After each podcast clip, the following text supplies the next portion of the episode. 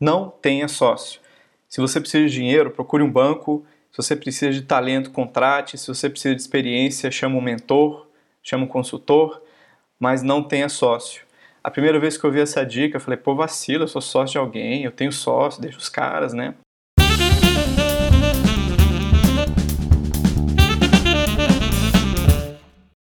Quem escreveu isso foi o Fernando Trias, no livro que chama O Livro Negro do Empreendedor. Esse livro tem 14 capítulos e ele fala para você encarar cada capítulo como um round.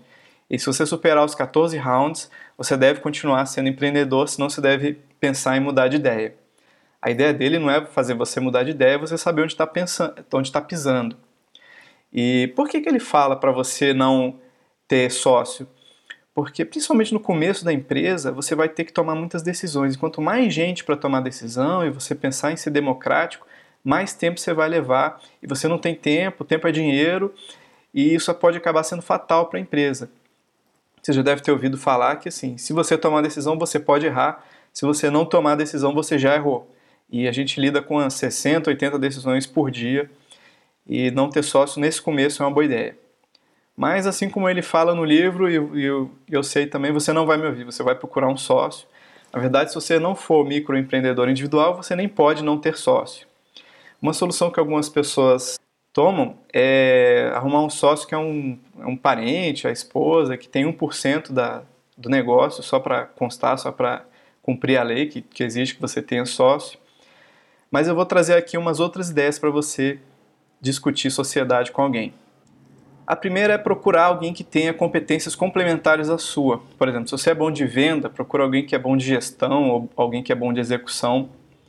A segunda dica é procurar alguém que tenha os mesmos valores éticos que você em relação à justiça, honestidade, como lidar com pessoas e assim por diante. Tem um mindset bem parecido com o seu. Só que como é que você vai saber se a pessoa tem esses mesmos valores que você? É, dizem que sociedade é igual em casamento, então é uma boa ideia você ter uma fase de namoro. E como é que você faz uma fase de namoro para uma sociedade, para o negócio? Ao invés de partir direto para o negócio principal, tentem fazer um projeto junto.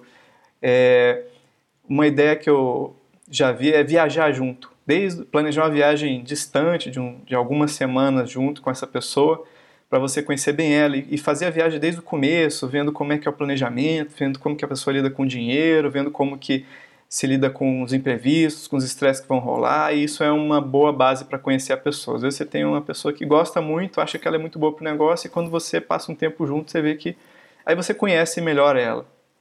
Viajar é uma boa maneira de conhecer a pessoa. Outra ideia é dar uma procurada na internet sobre constelação organizacional. É uma derivação de constelação familiar e tem alguns consultores que trabalham com isso.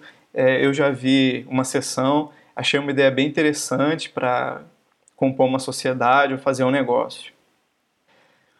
E se, se você gostou da pessoa e vai em frente com a sociedade, é, vem aí uma dica que é meio contraintuitiva. Vocês vão estar naquela vibe, vão estar querendo começar um negócio e é uma boa ideia vocês discutirem como que vai ser o fim desse relacionamento, ou seja, como que vai ser a separação, como que se sai da sociedade é estranho, porque vocês vão estar numa vibe e você é como se você estivesse falando do divórcio no começo do casamento. É um negócio, é, não, não vai ser uma ideia muito bem aceita, vai ser esquisita.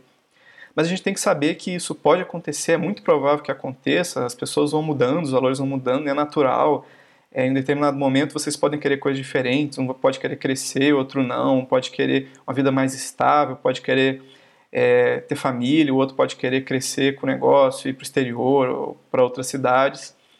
E é natural que em algum momento é, essa sociedade queira se ser desfeita. E é bom conversar como que vai ser isso, como vai ser a regra. Eu já tive algumas experiências de saída de sócio e, de acordo com o método de, de avaliação de empresa, o valor de uma empresa pode ser muito alto e pode ser muito caro é, a saída de um sócio para o outro sócio, pode acabar matando o negócio. E por fim, é bem provável que você chame um amigo para ser seu sócio, alguém que você já conhece há muito tempo. E em alguns momentos pode ser delicado você ter conversa sobre os negócios com esse amigo, ele pode não estar tá funcionando bem, ou as coisas podem não estar tá funcionando de acordo com o que você esperava. E para preservar a amizade, você pode acabar não tendo essas conversas. Isso é uma coisa muito delicada, pode prejudicar o negócio, pode prejudicar a amizade de vocês, pode prejudicar a vida de vocês. Então isso é algo é, muito importante ser conversado também antes de começar a sociedade. Antes de terminar aqui, eu queria agradecer a todo mundo que revisou os textos e me deu feedbacks, o Matheus, o Rafa Jaguar, a Nelise e o próprio André. Obrigado. E para os demais, um abraço, boa sorte e até o próximo vídeo.